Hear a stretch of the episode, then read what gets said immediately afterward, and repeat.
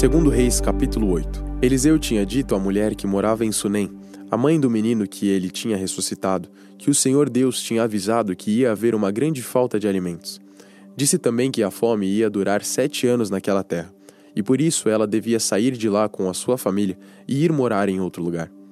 Ela havia seguido o conselho do profeta e tinha ido com a sua família morar na terra dos filisteus, onde ficou sete anos. Quando passaram os sete anos, ela voltou para Israel e foi falar com o rei, a fim de pedir que devolvessem a sua casa e as suas terras. O rei estava falando com Gease, o empregado de Eliseu, pois queria saber dos milagres que Eliseu havia feito. Gease estava contando ao rei como Eliseu havia feito um morto viver de novo. Nesse momento, a mulher chegou para fazer o seu pedido ao rei. Então Gease disse: Ó oh, rei, aqui está a mulher, e aqui está o filho dela que Eliseu ressuscitou. O rei fez perguntas à mulher e ela confirmou a história de Gease.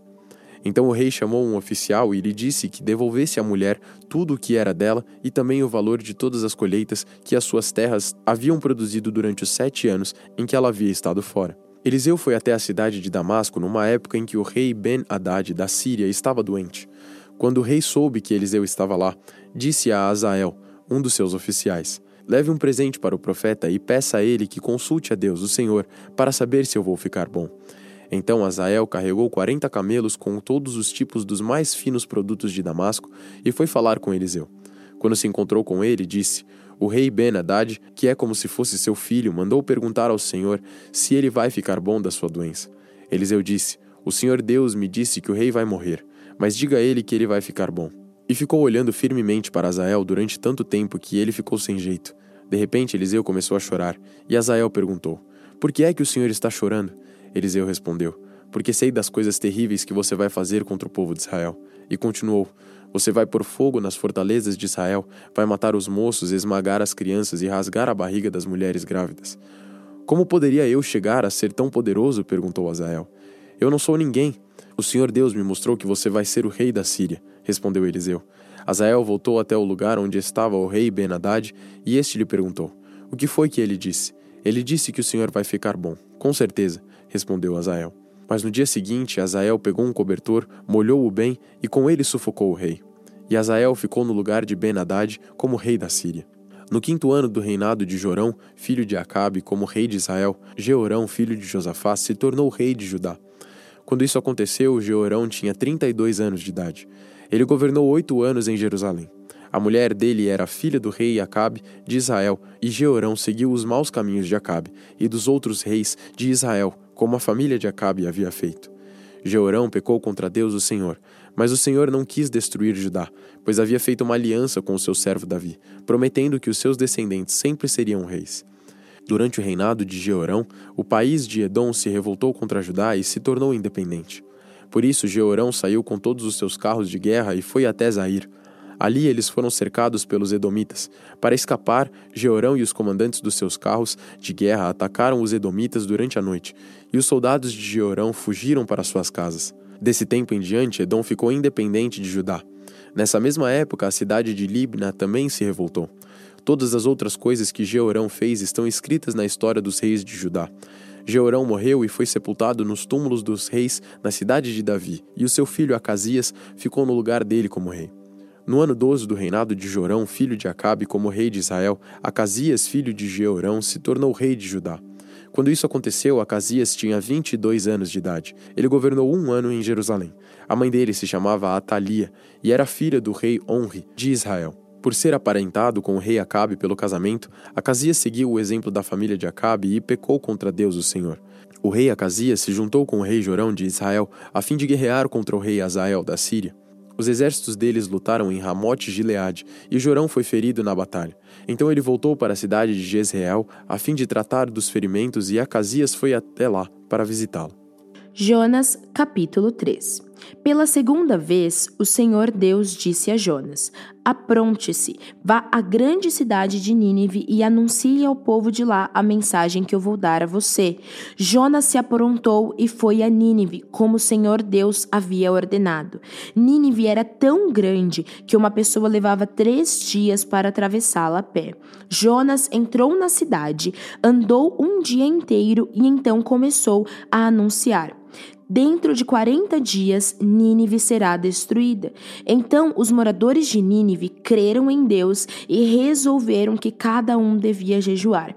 E todos, desde os mais importantes até os mais humildes, vestiram roupa feita de pano grosseiro, a fim de mostrar que estavam arrependidos.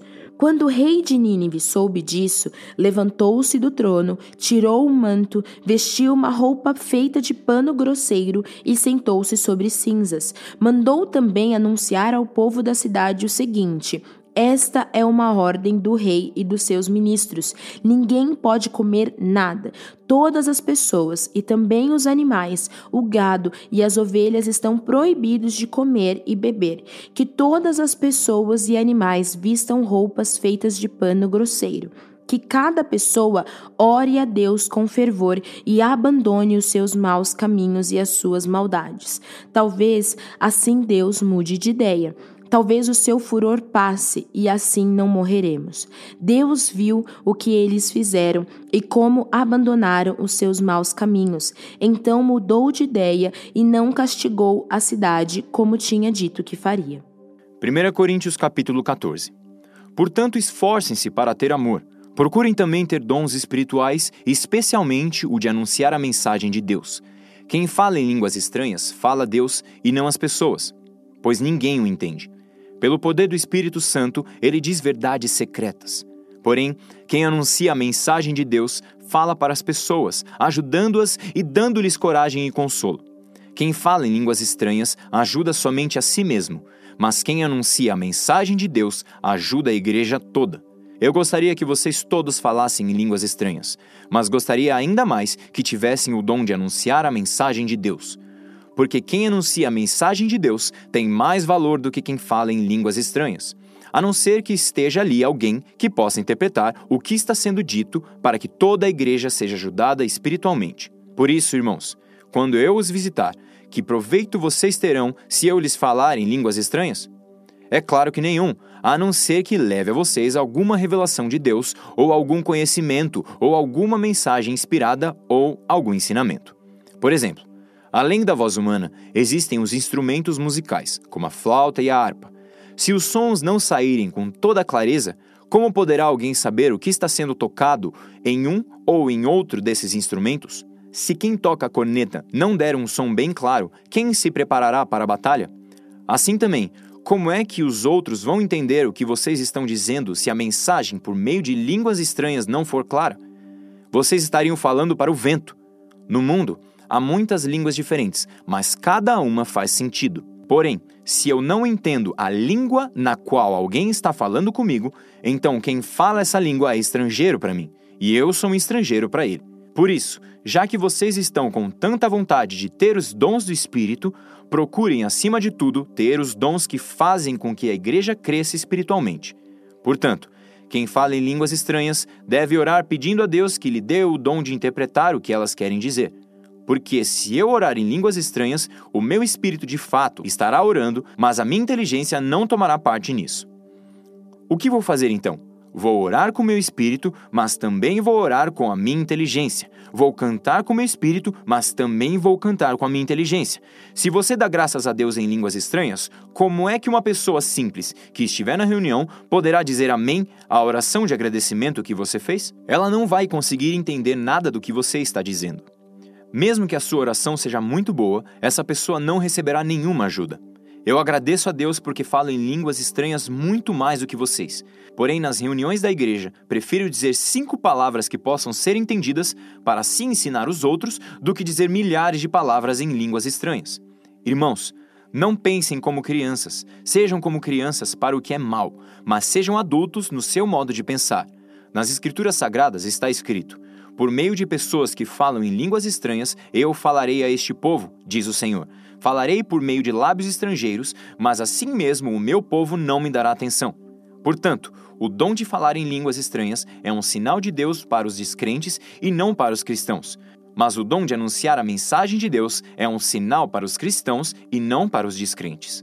Imaginem que a igreja esteja reunida e todos comecem a falar em línguas estranhas. Se chegarem ali algumas pessoas simples ou descrentes, será que não vão dizer que vocês estão loucos? Mas se todos estiverem anunciando mensagens de Deus e entrar ali um descrente ou alguém que seja simples, ele vai ouvir o que vocês estão dizendo e se convencer do seu pecado. E ele será julgado pelo que ouvir. Os seus pensamentos secretos serão revelados, e ele vai se ajoelhar e adorar a Deus, dizendo: Deus está mesmo no meio de vocês.